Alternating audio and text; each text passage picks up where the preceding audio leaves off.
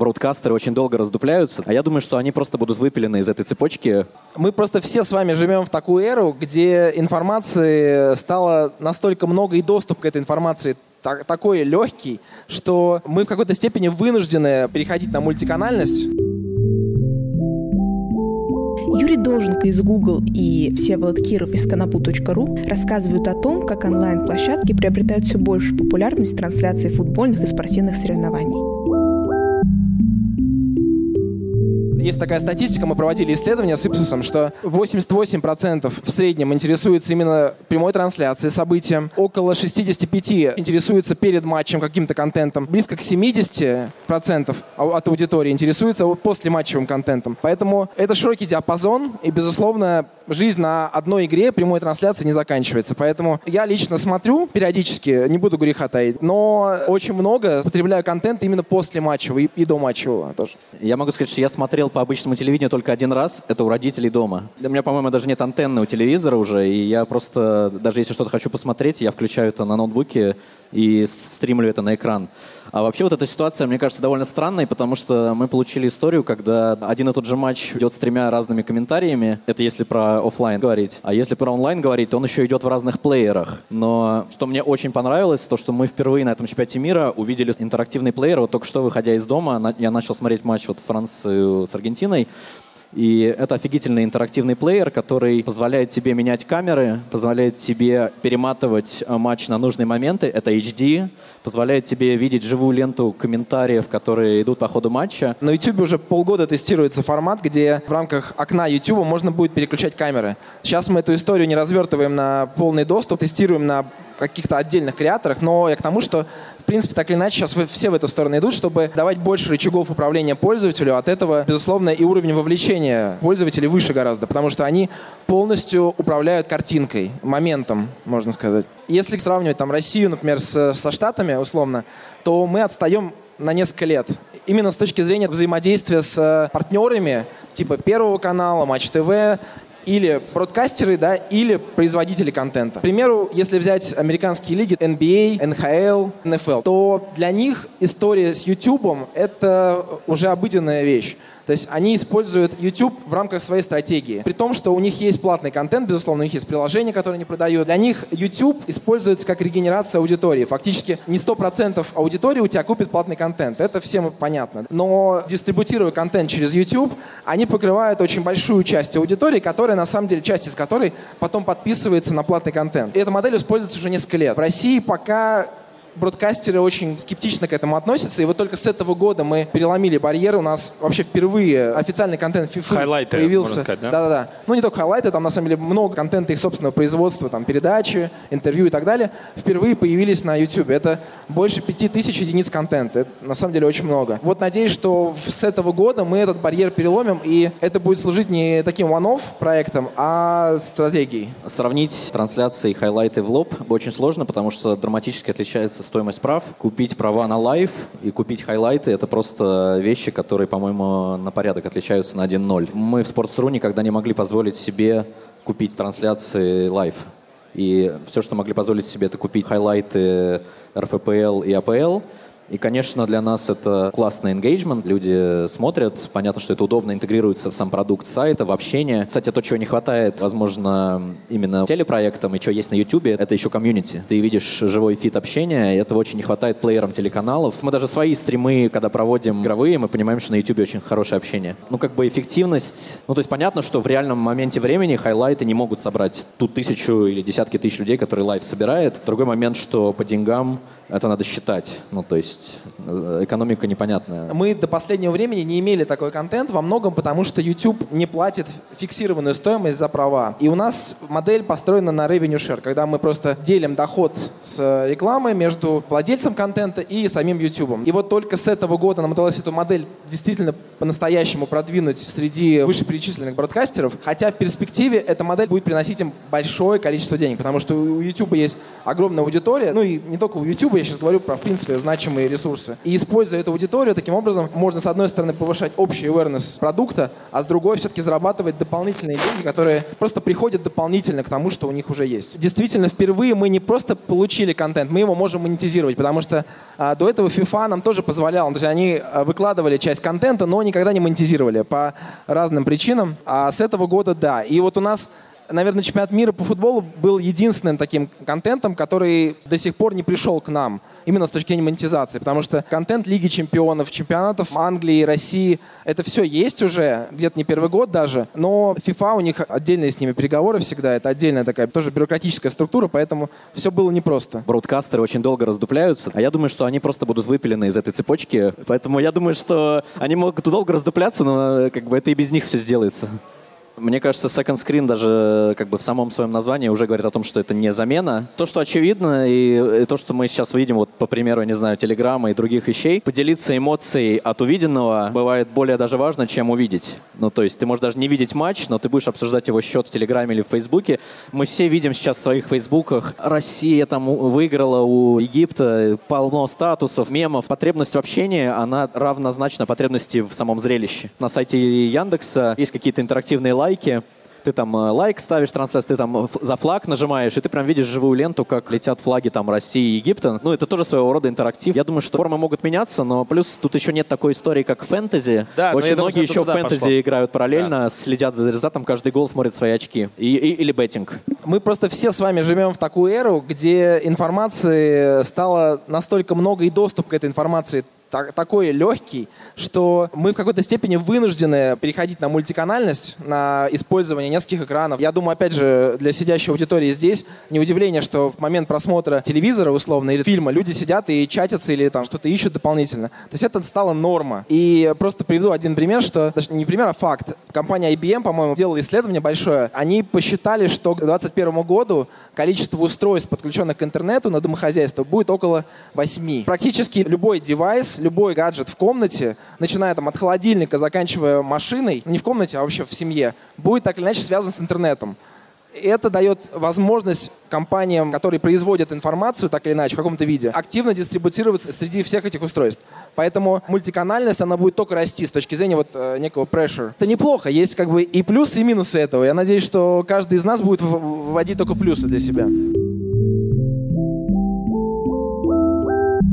Будем реалистами, как бы от ТВ откажется не скоро. Я думаю, что от ТВ не откажется никогда, потому что как э, медиа ТВ тоже потихонечку меняется, уходит в том числе в интернет.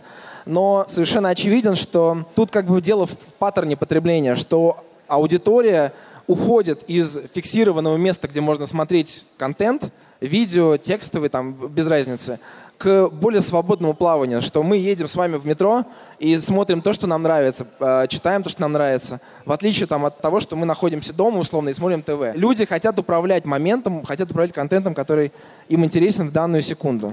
Kia через спонсорство финала ну, как машины не продает, YouTube приучает людей к своей платформе. То есть это своего рода продуктовый маркетинг, вот прям в лоб, перформанс практически. То есть они могут очень хорошо посчитать, что они благодаря этому приобрели и, и ну, там, по всем костным показателям. Машину продать гораздо сложнее, посчитать реально, как это дало отложенный эффект и так далее. Ну, то есть я реально рассматриваю эту историю скорее как робу спорта, как драйвера для них, своего продукта и Своя лояльности аудитория. к своему продукту. Да. YouTube запустил платформу YouTube TV. Это некое приложение в рамках там, Smart TV, где удобно смотреть контент длинный и хорошего качества. И фактически мы таким таким образом тоже забивали свою территорию вокруг этого, переманивая пользователей от других каналов к приложению YouTube. YouTube сейчас запустил YouTube Premium. Это фактически платформа по подписке. То есть ты подписываешься на ежемесячной основе, где доступно большое количество интересного контента, которого нет на обычном YouTube. То есть это за дополнительные деньги, да? Но при этом ты смотришь контент без рекламы. Ловатник — это человек, который помог Spotify стать Spotify. Это был человек, который владеет Warner Music, и он убедил все музыкальные лейблы помочь Spotify войти в долю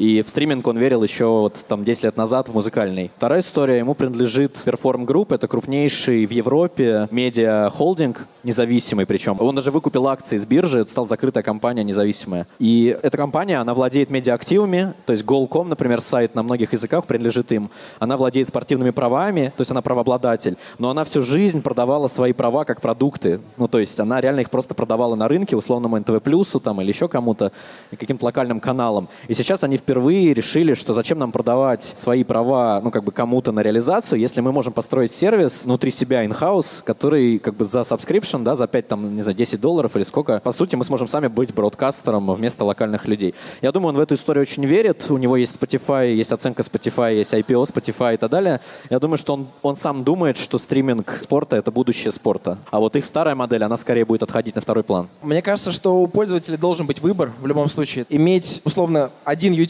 для пользователей ни к чему хорошему не приведет, потому что конкуренция должна быть в любом случае. И лично я за такие ресурсы, безусловно, потому что это дает возможность смотреть контент в хорошем качестве, смотреть его в момент, когда тебе нужно. Никто не мешает, условно, комбинировать ресурсы разные. Как вот я смотрю сериалы и на Netflix, условно, и на медиатеке, да, э, такая бесплатная реклама.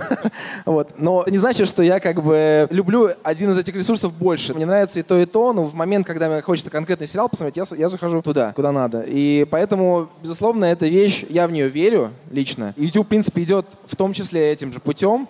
Просто мы как платформа гораздо шире, поэтому я за такие проекты. В спорте пока еще есть эксклюзивы. Есть еще история, что вот будет какой-то контент, который будет только в этом сервисе. Ну, это, не вопрос выбора, где посмотреть одно и то же еще, а это вот просто вот, что на YouTube не будет этого, а на этом сервисе не будет того. Это как у нас сейчас в онлайн-кинотеатрах люди бегают за разным контентом, потому что нет агрегации никакой. Везде есть такой эксклюзивный, назовем так, контент, за счет которого тот или иной ресурс привлекает значимое участие аудитории. Потому что если на каждом из этих ресурсов будет одно и то же, то это уже борьба технологий, скорее там интерфейсов и так далее. То есть это ну, не совсем то, что надо. Поэтому да, у них будет какая-то часть эксклюзива, какая-то часть общая, но в конечном счете пользователь просто будет ориентироваться на то, что больше на душе лежит та конкретная единица контента, за которой он пришел в интернет.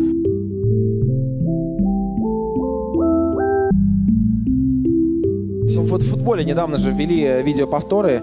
В какой-то степени я думаю, что это продиктовано в том числе и телевидением как таковым, потому что люди видят моменты ошибки арбитра, э, немеренное возмущение вокруг этого и так далее. И это было продиктовано, мне кажется, как бы общим сообществом, да, плюс там э, людьми, приближенными к ФИФЕ. Э, поэтому вот такие как бы точечные моменты, безусловно, влияют на и правила, и в конечном счете, в принципе, саму игру. Я просто хотел сказать, что с точки зрения контента самого, по-моему, в НФЛ в прошлом году вели такую тему, что на э, шлем одного из игроков ставили камеру 360, да. за которой можно было наблюдать в режиме live, что происходит на поле. И это, в принципе, новый приток ощущений, потому что если ты смотришь эту историю в режиме, допустим, еще и VR, через очки, где ощущение, что ты на поле, это другое восприятие спорта как таковое. Поэтому мне кажется, что, с одной стороны, масс-медиа влияют на игры, а с другой стороны, само масс-медиа развивает вот этот experience вокруг спорта, вокруг футбола. И это будет, естественно, только глубже и дальше уходить. Футбол — это самый, наверное, консервативный из популярных видов спорта, и FIFA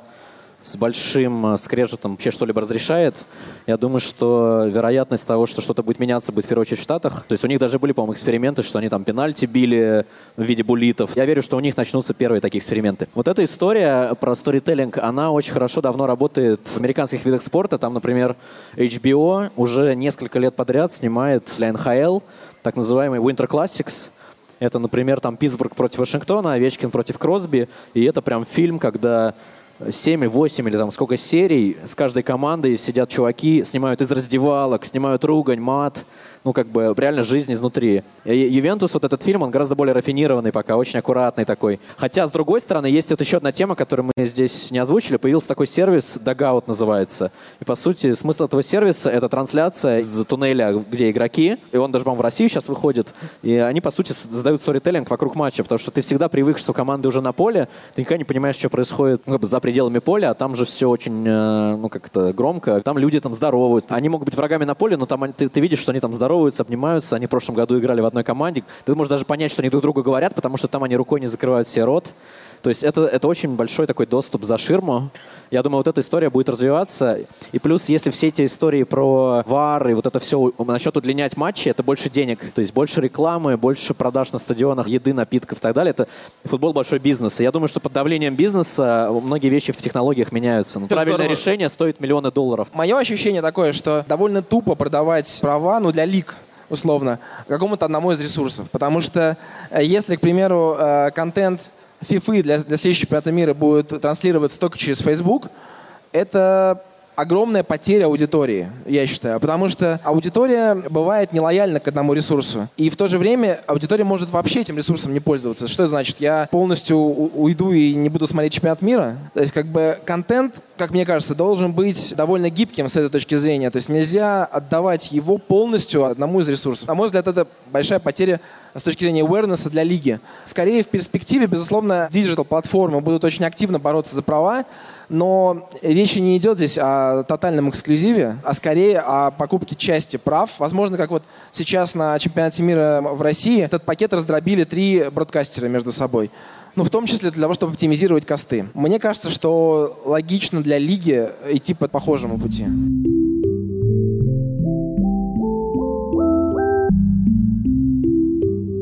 Америка самая продвинутая страна, но все циклы вот эти прав американских, они по 7 лет. То есть вы можете представить себе, что было 7 лет назад YouTube, что было 7 лет назад Facebook. То есть это были компании, которые раз в 10 меньше денег зарабатывали, раз в 10 меньше юзеров имели. Они просто в прошлый раз не успели поучаствовать в этой борьбе. А на самом деле еще года три назад они уже были готовы участвовать, но просто не было шанса. Вот, например, Amazon готовит от 1 до 5 миллиардов долларов за то, чтобы победиться в Америке за права. У них у всех, у Facebook есть Watch, у YouTube есть премиум, у Amazon есть Prime, еще там есть Twitter, еще там есть Snapchat, и они все будут в эту гонку играть. Мне кажется, вот самое здесь страшное для традиционных бродкастеров, это что для них покупка контента — это прямая ну, юнит-экономика, то есть ты покупая что-то за 100 рублей, должен быть уверен, что продашь за 150, покажешь прибыль, акционеры довольны. Для Фейсбука, для Гугла, для Амазона это копейки. Для них эти истории — это просто driving огромного большого продукта, который прекрасно будет себя чувствовать, будет охрененная маржа. И что с, ну, как бы с этим, что без. Поэтому они могут просто предоставлять сервис, не переживая так сильно за цену. Я думаю, что через несколько лет digital права вообще будут не покупаться традиционными игроками, останется только действительно вот телевизор, который с антенной, а все, что в интернете, интернете, это только интернет-компании. Я просто думаю, что самим платформам не нужно... То есть если речь про интернет, и если я Facebook, я не буду покупать неэксклюзивные права. Либо я буду покупать, понятно, эксклюзив на какие-то игры. То есть в любом случае одна игра на нескольких ресурсах — это неинтересно для покупателя. Давайте посмотрим там на английскую премьер-лигу. Она эксклюзивно продается платному Sky Sports там годами. Каждый год все дороже. И никто не переживает, что нет Sky Sports, значит нельзя смотреть. И там наказывают людей за то, что они там пытаются греческие какие-то TV-ресиверы поставить в обход этого все. То есть я думаю, что будет просто это очень сильно индивидуально от региона, от вида спорта и так далее. Но я не верю в историю, что Amazon или там Facebook будут покупать какой-то контент, который будет не только у них. FIFA, в принципе, уже давным-давно продала этот пакет телеспорту. К нам приходил в том числе телеспорт для того, чтобы продать за фиксированную сумму, условно 100% контента FIFA и быть эксклюзивными э, владельцами прав в интернете. Мы, с одной стороны, это и не хотели как быть, и с другой стороны, там были гигантские цифры. В то время как с бродкастерами, которые купили права э, на и интернет, и ТВ, мы договорились именно про revenue share, и для них эта история была показа максимальной рентабельности, максимально отбить те деньги, которые они потратили. В принципе, как бы логичная история, и опять же, для пользователей удобное, потому что они смотрят контент и на э, сайте первого, и на YouTube, и, в, если не ошибаюсь, по-моему, и на Яндексе, где только не смотрят. Каналы умеют производить контент, и они этот контент будут продавать скорее как производители, как студии. Дистрибуция, конечно, лучше у платформ будет. У них есть железо, у них есть софт, у них есть... Но, условно, YouTube, Facebook не эксперты в производстве там, спортивного контента. Им проще взять готовенькое и, дис- и дистрибутировать. Поэтому, я думаю, продакшн — это главный козырь. Ни Google, ни Facebook, в принципе, не заточены с точки зрения модели бизнеса производить контент. А я еще один козырь хотел выделить в плане ТВ. Это, конечно, оборот рекламных денег. Потому что есть простая статистика, что пользователь в месяц смотрит больше полутора тысяч роликов рекламных в э, телеке. И только 50 в интернете. Это в России. Это данные медиаскопа. И просто физически, если там YouTube захочет купить права на прямую трансляцию, включая э, хайлайты и прочее, мы абсолютно не сможем отбить в той же мере, как отбивают это ТВ-каналы. Просто потому что разные пороги сейчас еще и как бы и ставок, если мы там говорим про GRP, а с другой стороны это еще и среднее количество рекламных роликов на пользователя. И это пока не поменяется в ближайшие годы, скорее это будет выравниваться. Это был выпуск «Стрелка подкаст». Подписывайтесь на нас на удобных площадках, ставьте лайки, пишите отзывы. А пока можно послушать предыдущую серию с лекции литературоведа и преподавателя Надежды Шапира об уроках литературы в российских школах.